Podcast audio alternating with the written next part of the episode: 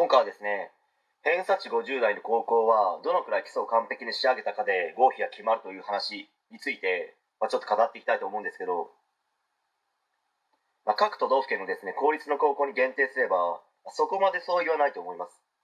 また偏差値60よりの50代と偏差値50よりの50代ではまた違ってくるかと思いますけど偏差値50代という枠ならばどのくらい基礎を完璧に仕上げたかで合否が決まると言ってもいいと、まあ、個人的には思います。偏差値60代となるとそれ以外の部分もできなければ難しいのかもしれないですけど、まあ、それと基礎といってもですねどこからどこまでが基礎なのか、まあ、少し曖昧な部分もありますし、まあ、人によっても違うでしょうから、まあ、一概にですねここからここまでとは言えないと思いますけど、まあ、例えばですね、まあ、数学なら公式を覚えて簡単な一次関数の問題、まあ、証明問題が解けるなど、まあ、理科なら電圧電流抵抗に関する基本的な、まあ、計算問題ができる。他にもですね火山の分野に関して、まあ、火山岩新生岩、まあ、闘竜状組織繁盛組織など、まあ、しっかりと頭に入っているなど社会ならばですね歴史の最初の方で習う世界四大文明、まあ、江戸の三大改革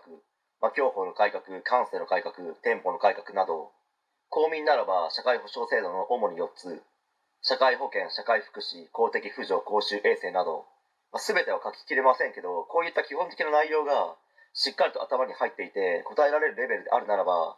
偏差値50代の高校には普通に進学できると思いますけど、実際に偏差値50代の高校に合格した人でも、世界四大文明、江戸の三大改革、社会保障制度などを全て完璧に答えられない受験生でも合格した人はそれなりにいると思います。ですので基礎を完璧に仕上げればその人たちよりもですね高い点数が取れるので、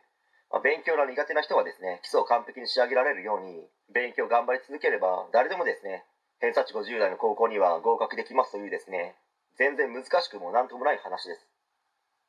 勉強方法に関してもですね基礎レベルの範囲を鬼反復すればいいだけですし、まあ、それをやればですね大抵の人は嫌でも覚えますので今現在ですね勉強苦手で悩んでいる小学生中学生はぜひやってみたらどうでしょうかね。必ずいい結果が出ますので頑張ってください。応援しています。はい。え今回以上になります。ご視聴ありがとうございました。できましたらチャンネル登録の方よろしくお願いします。